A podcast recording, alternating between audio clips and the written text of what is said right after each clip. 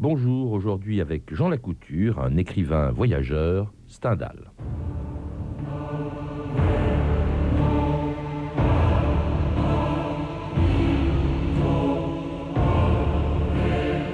Un roman, c'est un miroir qui se promène sur une grande route. Stendhal, Le Rouge et le Noir.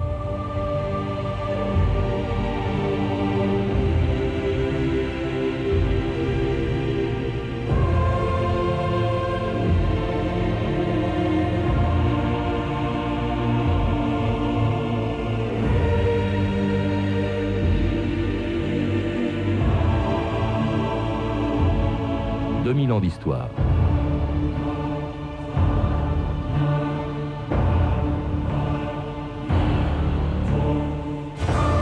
Sans maître et sans disciple, Stendhal fut un des écrivains les plus importants et les plus originaux de son siècle. Méconnu pourtant par ses contemporains, on ne le connaît surtout aujourd'hui que par ses deux principaux romans, Le Rouge et le Noir et La Chartreuse de Parme. Mais on oublie que bien avant de les écrire, à la fin de sa vie, il s'est d'abord consacré au récit de ses voyages, en Italie et en Russie avec Napoléon, en Prusse, en Angleterre, en Autriche, en Espagne ou tout simplement à travers toute la France. Celui qui disait qu'un roman est un miroir promené le long d'une route a parcouru toutes les routes d'Europe à la recherche des paysages, des hommes et des femmes qui peuplent les deux livres par lesquels, après sa mort, il est entré dans l'histoire. Stendhal Stendhal vous êtes Stendhal, n'est-ce pas? Oui, en effet, mais comment... Comment je vous ai reconnu, mais j'ai vu votre portrait dans une gazette. Oh, un petit portrait alors Parce que j'intéresse guère les gazettes. Je n'intéresse personne. Les libraires n'ont pas vendu 100 exemplaires de ma chartreuse de Parme, et même un succès pour le rouge et le noir. Oh, soyez sans crainte qu'un jour ou l'autre, on reconnaîtra votre talent. Et même, si j'ose dire, votre génie. Merci, monsieur, mais je crains qu'il ne soit un peu tard. Je vais mourir bientôt. Jean Lacouture, bonjour. Bonjour. Vous avez sans doute reconnu Gérard Depardieu dans le téléfilm Balzac de José Dayan, qui est un des rares films d'ailleurs où l'on voit apparaître le personnage de, de Stendhal, et encore pour parler toujours du rouge et du noir euh, et de la chartreuse de Parme. Vous, dans votre dernier livre, Stendhal, Le bonheur vagabond, c'est pas du tout au romancier que vous vous intéressez, en tout cas c'est pas tant au romancier qu'au voyageur. Pourquoi aborder Stendhal sous cet angle, Jean Lacouture Parce que tous les autres angles avaient été admirablement étudié, présenté, disséqué. Il y a sur Stendhal une bonne douzaine de très beaux livres, à commencer par celui de Mérimée, HB, qui est un petit livre très aigu, assez, assez pointu, assez, assez aigre à l'égard de son ami euh, Henri Bale, dit Stendhal.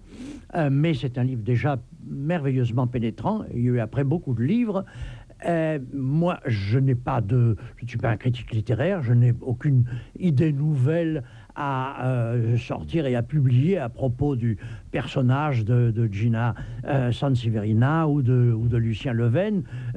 qui ont tous été admirablement étudiés, mais la personne de Stendhal est la personne de Stendhal en mouvement, suis une personne, moi, qui ai passé ma vie à, rouler ma bosse et à, étudier des gens à, travers le monde. Là, Stendhal, en tant que voyageur, relevait, si on peut dire, de mes, de mes capacités. Et le, ce qui a déclenché tout, pour vous le dire, il y a longtemps que j'avais envie d'écrire sur Stendhal, mais sous quelle langue? Un jour, j'ai reçu les minutes d'un colloque qui s'était déroulé en, en Russie, Stendhal et la Russie, où il y avait une hmm. dizaine, une douzaine de descriptions, de récits d'écrivains russes et français sur la, Russie dans la vie de Stendhal, et notamment Stendhal à travers la retraite de Russie. Mais ça, on en reparlera, Jean Lacouture. Ce qui est fascinant dans votre livre, c'est effectivement qu'on découvre que c'était un voyageur, alors lui qui était un personnage plutôt bedonnant, hein, qui était... Bon, c'est un voyageur extraordinaire, infatigable, il a parcouru quasiment toute l'Europe, il n'est jamais allé au-delà, il n'est pas comme Chateaubriand, il n'a pas traversé ni l'Atlantique, ni, ni la, Méditerranée, mais euh, qu'est-ce qui le poussait à, à partir? À quoi correspond ce mot que j'ignorais, que j'ai découvert dans votre livre, c'est la dromomanie, c'est-à-dire la fureur de voyager de Stendhal. Quand, Stendhal euh, quitte euh, sa ville natale de Grenoble pour suivre Napoléon en Italie, vous, vous écrivez il est parti pour partir. C'est un peu court. Il y avait d'autres raisons à ces voyages. dire, ça veut dire qu'il est profondément insatisfait de l'endroit où il se trouve. Il était malheureux à Grenoble. Mmh. Il a été déçu par Paris, donc il a dit Paris, une ville sans montagne. Qu'est-ce que... Bon, euh, alors, bon, cette ville sans montagne, il a eu assez vite envie de la quitter. Et à partir du moment où il a envie de bouger, il se trouve qu'il a des occasions incomparables de, de, de bouger. S'il a envie de sortir, la première offre qu'on lui fait, c'est de partir. Il a 17 ans et son cousin Daru, qui est un familier de Bonaparte, le premier consul, part pour l'Italie, va déclencher une immense campagne, ce sera une épopée. Euh, mon petit garçon, viens avec nous, tu auras toujours un petit travail, un petit boulot, euh, viens avec nous participer à l'épopée. Et ce gosse ébloui, euh, part sur, un, sur un cheval cagneux et malade euh, pour traverser les Alpes. Euh, c'est une traversée un peu mouvementée, chaotique, mais sur les pas du plus grand homme de, de son temps et pour découvrir quoi le paradis, c'est-à-dire l'Italie. Et dans le pays d'Europe, effectivement, qu'il a le plus aimé et qui est le plus présent d'ailleurs aussi dans son œuvre, la revue de texte Stéphanie Duncan. En 1800, donc, le jeune Stendhal part en Italie et il découvre simultanément pendant le voyage la guerre, la beauté, la musique et l'amour. Ah, il raconte tout ça euh, par petites touches hein, dans un livre assez génial, je trouve, La vie d'Henri Brulard, une sorte d'autobiographie, écrit dans un style très moderne, direct, plein d'humour aussi. Alors, ce beau voyage commence d'ailleurs, vous l'avez dit, par un épisode comique euh, peu glorieux. On le met sur un cheval. Je mourrais de peur, écrit Stendhal, mais le sacrifice était fait. Je regardais les épaules du cheval et les trois pieds qui me séparaient de terre me semblaient un précipice sans fond. Pour comble de ridicule, je crois que j'avais des éperons. Ah, son père, en effet, l'a toujours entretenu dans la trouille des chevaux et des armes. Une ridiculissime éducation, dit-il. Heureusement, le jeune garçon est pris en main par un homme, le capitaine Burrelweiler, sorte de père de substitution le temps du voyage. Ah, il va l'initier au maniement des chevaux, des armes et, de manière plus générale, à la réalité. Il en a bien besoin. Par exemple, il retient Henri quand celui-ci, se jugeant offensé, tire son sabre pour se battre en duel. Monsieur Bourrelviller m'interrogea sur ma façon de faire des armes. Il fut stupéfait quand je lui avouai ma complète ignorance. Et qu'auriez-vous fait si ce chien d'aristocrate était sorti avec nous? J'aurais foncé sur lui, dit-il. Ah, pendant le voyage, le jeune Stendhal découvre le bonheur de la liberté. J'étais absolument ivre, dit-il, fou de bonheur et de joie. À Roll, en Suisse, il découvre aussi l'émotion que peut procurer un paysage. Là, ce me semble, a été mon approche la plus voisine du bonheur parfait, dit-il. Pour un tel moment, il vaut la peine d'avoir vécu. En plus martial, Henri découvre la guerre, une découverte pour lui aussi initiatique que celle des femmes. C'était une espèce de pucelage qui me pesait autant que l'autre, dit-il. À propos de l'autre, euh, des pucelages, euh, il ne va pas tarder lui non plus. J'ai oublié de dire, écrit Stendhal, que je rapportais mon innocence de Paris. Ce n'était qu'à Milan que je devais me délivrer de ce trésor. Ce qu'il y a de drôle, ajoute-t-il, c'est que je ne me souviens pas distinctement avec qui. Ah, Henri va d'ailleurs écrire d'Italie à sa chère sœur, Pauline, sa confidente. Une chose à laquelle j'étais bien loin de m'attendre, c'est la charmante amabilité des femmes de ce pays. Autre moment essentiel à son arrivée en Italie, la musique, l'opéra.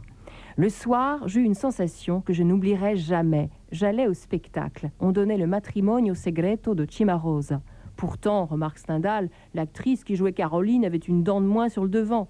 Peu importe, je venais de voir distinctement où était le bonheur. Vivre en Italie et entendre cette musique devint la base de tous mes raisonnements. De, tous les pays euh, qu'il a parcourus, Jean Lacouture, de tous ses voyages, c'est assurément c'est l'Italie, au fond, euh, qui a été la plus, le plus important. Oui, Stendhal, quand on dit Stendhal, on dit euh, euh, Italie, italophilie, amour pour l'Italie, pour les Italiennes, mais aussi, mais aussi autrement, euh, pour les Italiens, l'art italien.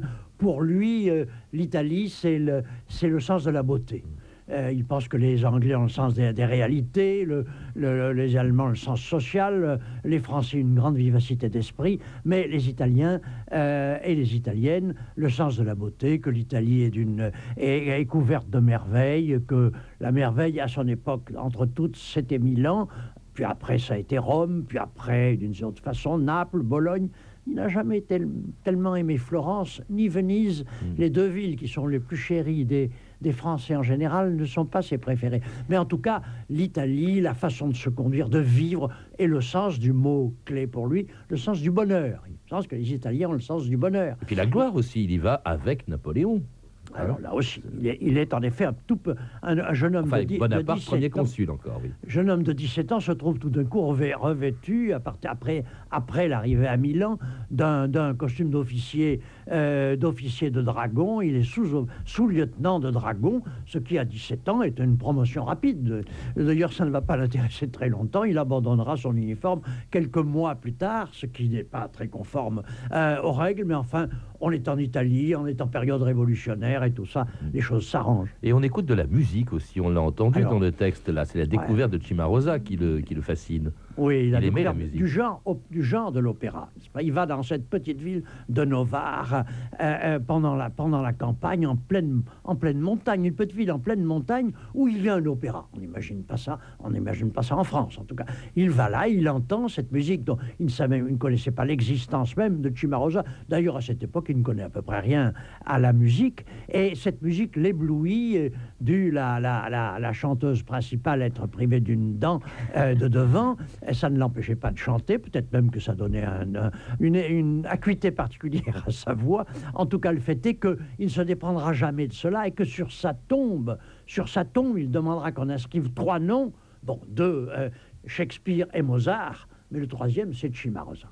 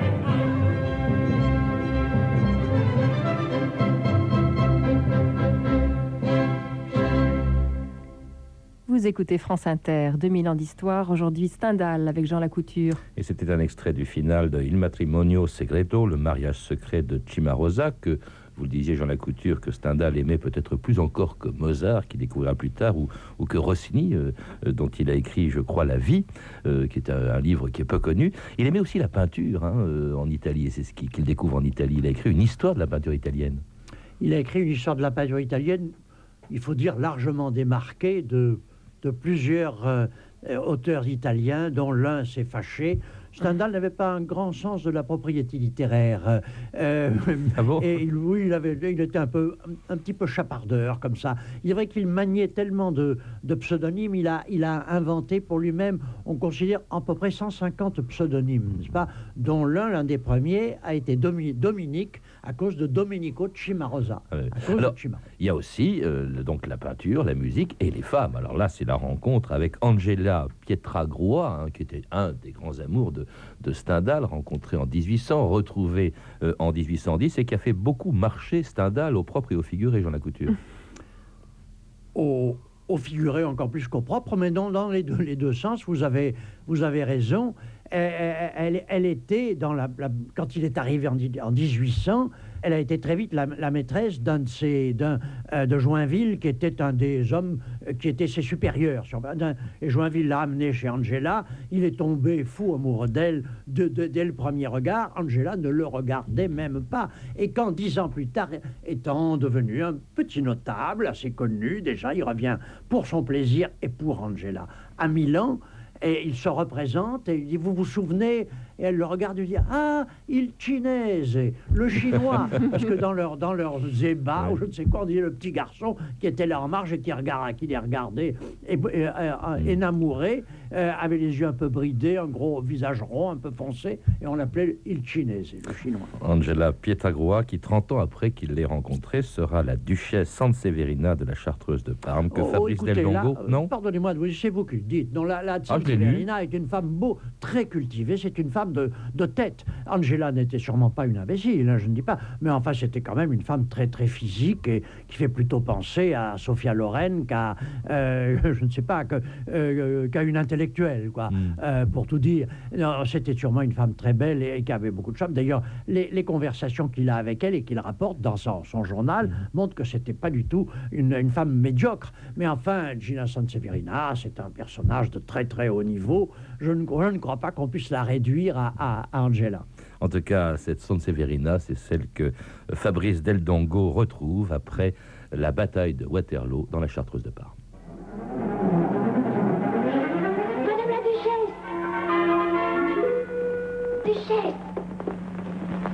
Fabrice Gina Enfin Mon Fabrice. Le comte Mosque. Premier ministre de Son Altesse Ernest IV et mon grand ami. Je suis très touché, Excellence. Je vous déconseille de faire allusion à votre équipée de Waterloo. Hmm, ça ne plairait pas au prince. Ah, Waterloo. Et d'ailleurs si peu vu de la bataille. Vous c'était Gérard Philippe et Maria Cazares dans les rôles de Fabrice et de la Sanseverina. Alors Fabrice, dont on sait qu'il était à Waterloo, mais il n'a pas vu grand-chose à la bataille. C'est quand même assez curieux que dans la Chartreuse de, de Parme, Stendhal ait décrit Waterloo, où il n'a pas été, alors qu'en revanche, il ne dit pratiquement rien de ce qui a été sans doute le voyage le plus impressionnant de sa vie. C'est son voyage en Russie, pendant la campagne de Russie, encore avec Napoléon, Jean Lacouture. Oui, pour ce qui est de Waterloo, il a, il a, il a longé le champ de bataille de Waterloo beaucoup plus tard, euh, en rentrant d'un voyage à la, la fin de sa vie. Et, c'est- et d'ailleurs, euh, le- la- il, est- il allait écrire la Chartreuse de Parme dans les mois euh, qui suivaient. Il n'avait pas encore écrit la Chartreuse et il a fait un voyage euh, en Belgique ou à Bruxelles. Est-ce qu'il a vu Est-ce qu'il est, il a traversé le, le Mont Saint-Jean et le, le champ de bataille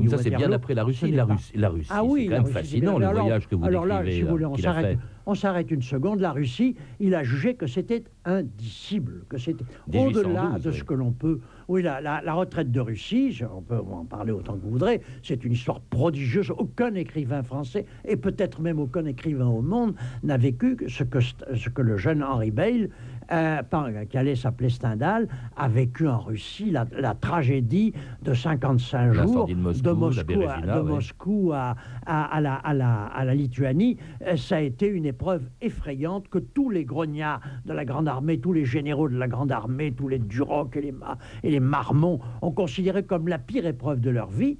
Stendhal l'a vécu entre charrettes, traîneaux, canons, euh, les, les attaques des Cosaques. Il a, il a vécu tout cela avec un parfait courage et la personne ne- ne- n'a objecté à, sa, à son comportement euh, en cette période. Stendhal pouvait être un cabochard, pouvait ne pas venir au rendez-vous, pouvait lâcher l'un ou l'autre, mais en Russie, en tout cas, il s'est comporté comme un magnifique vieux grognard. Il n'était pas soldat, hein, il était euh, Non, non, il chargé, était disons, de l'intendance, Il c'est était ça intendant, il était chargé, il a été chargé, ah, il était parti comme une sorte de vague-mestre pour la Russie à porter le courrier de Napoléon, à- de, de- de Marie-Louise, l'impératrice, à Napoléon, près de Moscou. Puis s'est trouvé mêlé à la Grande Armée, entré dans Moscou, et tout de suite, ça a été l'incendie de Moscou, et la, et la retraite, et qu'il a faite. Alors, à ce moment-là, au moment du départ pour la retraite, tel ou tel...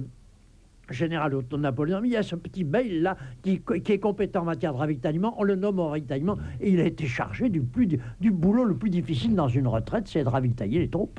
Alors c'est ensuite la chute de l'Empire, il essaye de se rallier aux Bourbons, ça marche pas très bien, Euh, il garde une nostalgie évidemment de Napoléon, et là il fait des voyages aussi, il fait d'autres voyages très peu connus, j'ignorais qu'il était allé en Angleterre, en Espagne, je crois où il a rencontré la future impératrice euh, Eugénie de, de. Euh, Il, a, rejo- il, a, rejo- il a rencontré en France plus tard Ouais. Eugénie. Mais enfin, il a été lié curieusement d'amitié avec elle. Ouais. Elle était beaucoup plus jeune que lui, mais il y a eu un échange de lettres très, très, très joli. Et puis alors, euh, il va aussi en, en Allemagne. C'est là d'ailleurs que celui qui s'appelle encore Henri Bell, vous l'avez rappelé, prend le nom de Stendhal à cause d'une ville allemande. C'est-à-dire que c'est en Allemagne qu'il a rencontré ce nom à l'entrée d'une petite ville allemande de Saxe-Prussienne qui s'appelle Stendhal, sans H. D'ailleurs, c'est lui qui a rajouté l'H pour faire encore plus élégant et encore plus harmonieux. Mais cette ville, il y est passé en 1805 et il a choisi le pseudonyme de Stendhal en 1827 Ah oui, oui. pour Bien après. Rome, Naples et Florence. C'est tout à fait étrange que du fond de sa mémoire a, re- a- est ressorti ce Mmh. nom de cette ville allemande. Moi, je pense qu'il ne l'a choisi que parce que dans, un, dans son bien. Venu, ça faisait une très jolie sonorité. Mmh. C'est l'amateur de musique euh, qui a choisi, me semble-t-il, ce, ce nom de Stendhal. Mmh. Et c'est vrai que c'est un nom qui a une très très belle sonorité, qui, qui, qui sonne un peu comme un hautbois ou je ne sais pas quoi. Ça. Alors, cela dit, bon, il repasse constamment dans ses voyages, il revient plusieurs fois, je crois qu'il est allé quatre fois en Italie, la quatrième fois en 1830, après la Révolution qui a porté Louis-Philippe au, au pouvoir, et là, euh, Stendhal, lui, euh, cette révolution l'a porté comme consul de France, d'abord à Trieste, puis à Civitavecchia. Et alors là, il s'ennuie ferme, à moins que ce soit son métier de consul qui l'embête, Jean Lacouture. Euh, Je pense qu'il aurait pu être dans une ville qui l'aurait séduite. Il avait demandé d'aller à Gênes euh, ou, ou, à, ou Milan, bien sûr. C'était un poste un peu grand pour le, pour la, la- le, le grade qu'il avait, euh, qu'il avait à cette époque. Trieste, c'était déjà une, assez belle nomination, mais il se trouve que Metternich, qui était Premier ministre, a été le chancelier de la Ne voulait pas entendre ce Autriche bonapartiste. Et ne voulait pas Ouais. cette espèce de républicain bonapa- bonapartiste euh, comme euh, représentant la France. Il a été écarté de, de Trieste pour être envoyé dans un petit trou, l'avant-port de Rome, qui Civitavecchia, qui était un, un- un petit poste assez, assez minable. Oui, cela, dit, il va pas y passer beaucoup de temps, parce que je crois que son poste, il l'a eu pour 11 ans, et il a passé 4 ans et demi, je crois, seulement en Italie, il revenait constamment euh, en France, Euh, et puis c'est à ce moment-là aussi qu'il écrit en deux mois à peine La Chartreuse de Parme, c'est assez extraordinaire, un, un livre d'ailleurs qui au début n'a guère de succès, Jean Lacouture, sauf auprès d'un homme que Stendhal rencontre euh, à la fin de sa vie à Paris, sur les grands boulevards, et qui sera un des premiers à reconnaître en lui un des plus grands écrivains de son temps. Vous êtes mon auteur préféré. Tenez, si je n'avais pas actuellement trois livres en chantier, j'écrirais dans les journaux des articles pour chanter vos louanges. Qui que vous soyez, ne, ne perdez pas votre temps. D'ailleurs, les journaux renverraient vos louanges. Mes livres, euh, et même méconnus, ou incompris, eux me survivront. L'écriture est plus forte que la mort. Et puis, vous savez, la vie, c'est comme l'amour. On en jouit tellement mieux quand on est nu. C'est-à-dire quand l'approche de la fin commence à vous faire perdre vos illusions. Comme c'est étrange ce que vous dites. Tenez, j'ai là, justement, un manuscrit dont le titre est... Mais voyez plutôt, je l'ai ici avec moi. Les illusions perdues. Oh, Stendhal Mais Stendhal, attendez, je ne me suis pas présenté. Stendhal, oui, je suis Honoré de Balzac. La comédie humaine, vous savez bien. Et Eh oui, cette rencontre entre Stendhal et Balzac est authentique, hein, je crois, Jean Lacouture. Elle a lieu Il y a eu trois ans avant la mort de. Balzac. Et, et- et Balzac était le premier à voir en, en Stendhal un grand écrivain, en fait. Oui, et Stendhal qui n'a pas été très euh, l'objet de beaucoup de louanges dans sa euh, production littéraire. Il était considéré comme un homme très intéressant, que, tout le monde connaissait, rencontrait, qui avait une conversation très brillante, très, très euh, quelquefois violente ou agressive. On savait qu'il écrivait des livres, il avait écrit des livres, il, a- il avait que mais 1500, 2000, 2000 lecteurs dans le meilleur des cas. Et puis un jour, quand il a publié La Chartreuse de Parme, euh, trois ans avant de mourir, ou quatre ans avant de mourir, il a eu la joie de lire l'admirable article que Balzac. Ce, ce livre a des côtés sublimes. Euh, de plus, du plus grand romancier de son temps, évidemment, pour un homme qui a jusque-là eu peu de succès, qui disait on ne me lira pas avant 50 ans euh, après ma mort. Euh, là, il a eu quand même le, le plus beau cadeau que puisse recevoir, recevoir un écrivain, et Balzac avait tout à fait saisi ce qu'il y avait d'exceptionnel dans la description de l'âme humaine par, euh, par Stendhal. Une consécration un peu, un peu tardive, on a l'impression qu'au fond, il se moquait un peu de la gloire littéraire, Stendhal. D'ailleurs, quand La Chartreuse de Parme sort, il est déjà reparti en Italie, où il passé les deux dernières années de sa vie, à peu près. Oui, il se moquait, vous savez, il aimait bien les compliments, il aimait bien les succès dans, dans le monde. Euh, il aimait bien surtout les succès qu'il pouvait, ou la gloire qui pouvait lui apporter l'amour de quelques femmes. C'était en fait l'objectif fondamental, reste toujours le bonheur, le bonheur par les femmes et par les arts. Et la, la gloire littéraire pouvait lui apporter l'admiration, les regards énamourés de quelques belles personnes, ce qui est arrivé d'ailleurs, et il a eu jusqu'à la fin de sa vie, euh, il a été aimé. Lui qui était laid, gros, euh, euh, a été aimé toujours. C'est quand même, c'est quand même une chose admirable. Ce qu'il attendait de plus, il l'a eu. Et on l'aime aussi quand on, quand on le lit dans votre livre, Jean Lacouture, Stendhal, Le bonheur vagabond, un, un livre écrit sur les voyages de Stendhal. C'est lui d'ailleurs, je crois, qui a inventé le mot touriste. C'est-à-dire qu'il l'a emprunté aux Anglais, hein, il a ajouté un nœud à- à- au, mot, au mot anglais, et à partir du moment où il a employé le mot, les, Fran- les- les Français, beaucoup d'autres, se sont, empressés de le suivre. Merci Jean Lacouture. Je rappelle donc votre livre, euh, édité au Seuil, Stendhal, Le bonheur vagabond. À lire également Stendhal, L'Italie au cœur, de Jean Golzinck, publié dans la collection Découverte chez Gallimard. Vous avez pu entendre des extraits de Balzac, de José Dayan, avec Gérard Depardieu dans le rôle de, de Balzac, et Roland Bertin dans celui de Stendhal, un téléfilm distribué par TF1 Vidéo. Autre extrait aussi, La Chartreuse de Parme, un film de Christian Jacques avec Gérard Philippe et Maria Cazares. Vous pouvez retrouver, vous le savez, ces renseignements en contactant le service des relations avec les auditeurs au 0892 68 10 33, 34 centimes d'euros la minute ou consulter le site de notre émission sur franceinter.com. C'était 2000 ans d'histoire, à la technique Loïc Duros, documentation Virginie Bloclené et Claire Tesser, revue de texte Stéphanie Duncan, une réalisation de Anne Kobilac. Une émission de Patrice Gélinet. Demain, dans 2000 ans d'histoire, une maladie oubliée, presque disparue, mais qui a été un fléau pendant plus d'un siècle, la poliomyélite. Mais tout de suite à 14h30.